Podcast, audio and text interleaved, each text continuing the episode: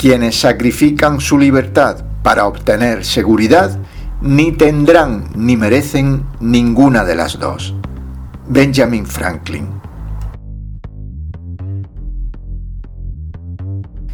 Templanza. Episodio vigésimo octavo. Llanto y crujir de dientes.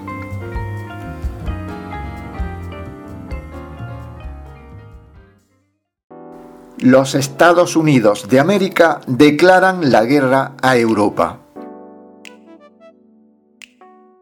Comienza el otoño y se aproxima el invierno.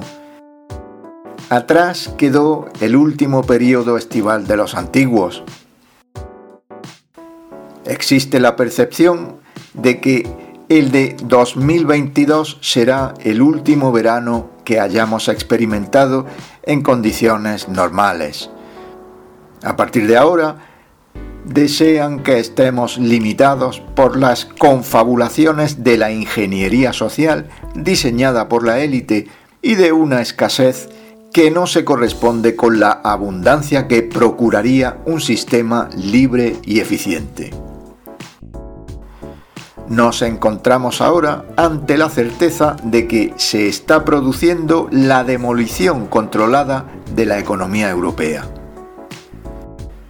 la retórica globalista prefiriendo a un sinvergüenza sobre otro de los dos que se enfrentan en contienda, su infundio del calentamiento global provocado por el hombre, el acto de contrición que debemos realizar simplemente por vivir y respirar, no digamos ya por ejercer la libertad, la exigencia de alejarse de cuanto sea natural y de la condición humana misma, todo se une en esta burda amalgama de señuelos que se presenta como purga de hipotéticas calamidades colectivas.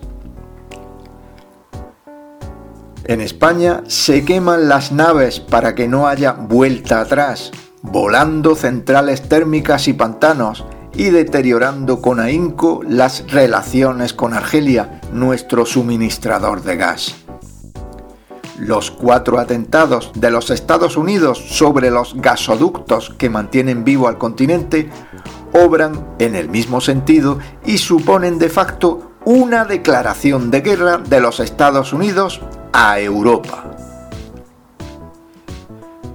Si el discapacitado Biden acaba de balbucear que para los ciudadanos de los estados azotados por huracanes la mejor opción es la de volver a inocularse venenos? Tal vez ahora a los europeos nos aconseje para calentarnos este invierno o para la vuelta a la actividad de las industrias alemanas en proceso de quiebra, que todo el mundo deba renovar su juramento de fidelidad como rata de laboratorio. El caudal gasístico ha sido cortado, pero el flujo de la infamia continúa suministrando a diario una plétora de ejemplos.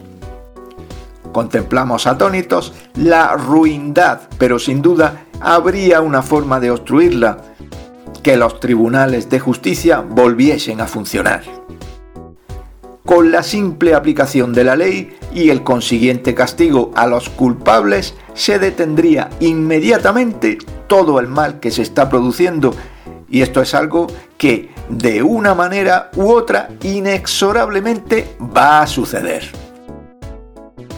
Ante este panorama, reflexionando sobre la posibilidad de una legítima defensa para que las catástrofes dejen de prolongarse, no se me ocurre otra manera que instaurar tribunales populares y esto sería solo un comienzo. El pueblo ha sido abandonado a su suerte y los responsables hacen dejación delictiva de las funciones que les fueron encomendadas la autoorganización popular para mitigar las deficiencias del Estado ya se está verificando en algunos países como Alemania. Las instituciones no están de adorno y su esclerosis implica, por necesidad, la búsqueda de otros organismos que sí funcionen y la sustituyan, precaviéndonos, en todo caso, de su infiltración tecnocrática.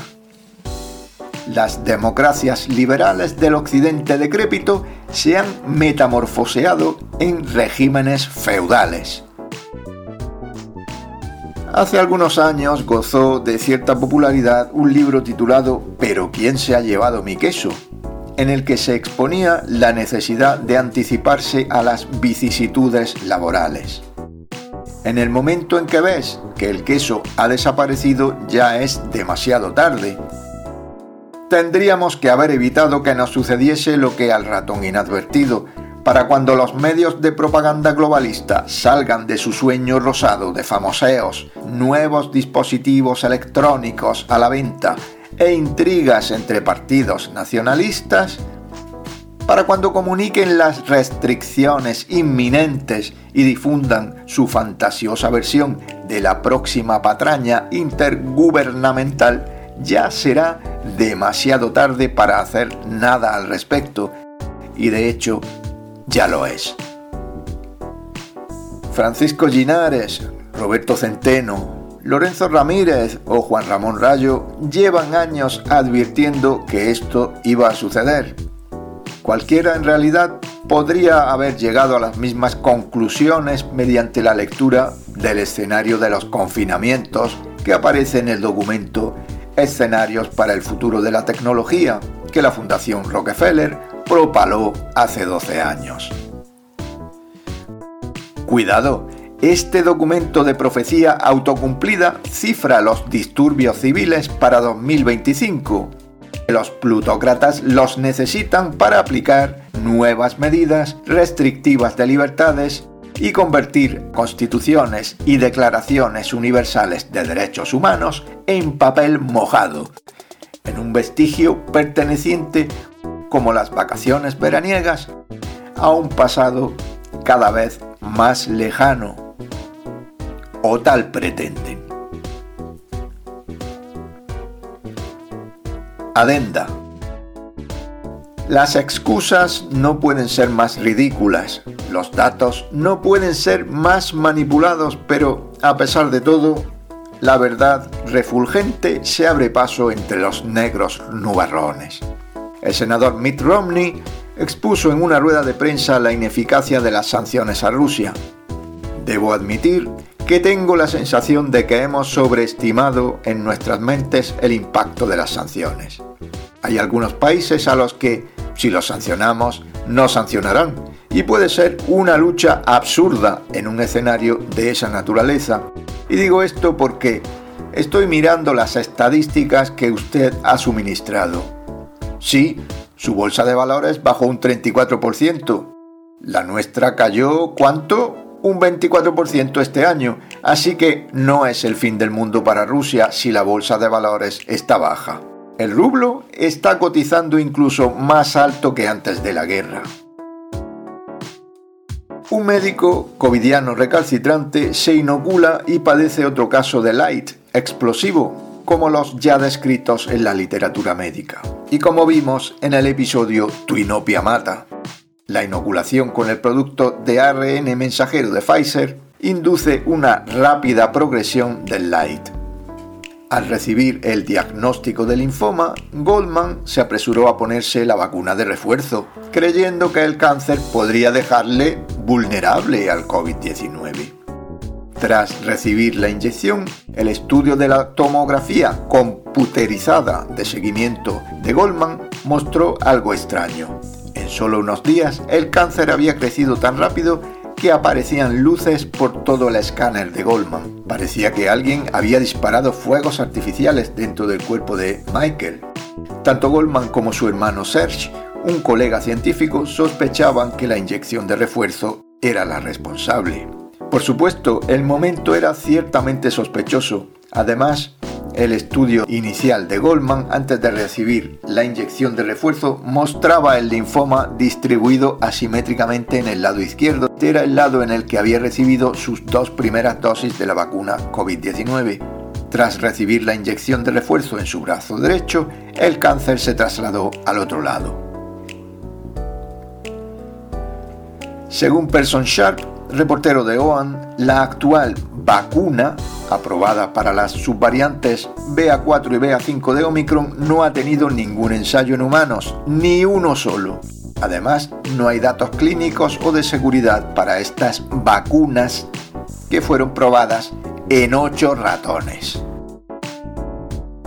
En un mensaje aparecido como respuesta al editorial del podcast La Voz de César Vidal de 29 de septiembre, donde describe el desastre económico alemán provocado por las sanciones boomerang con las que Rusia, China y los Estados Unidos están saliendo favorecidos y que suponen escasez, frío y hambruna para los ciudadanos europeos, se insta a la organización de asociaciones populares de autodefensa debido a la colusión de los políticos con el enemigo americano y a las nefastas condiciones de vida que se avecinan tras el ataque. Es evidente que los acuerdos y constituciones que nuestras sociedades han tenido durante años se están desvaneciendo.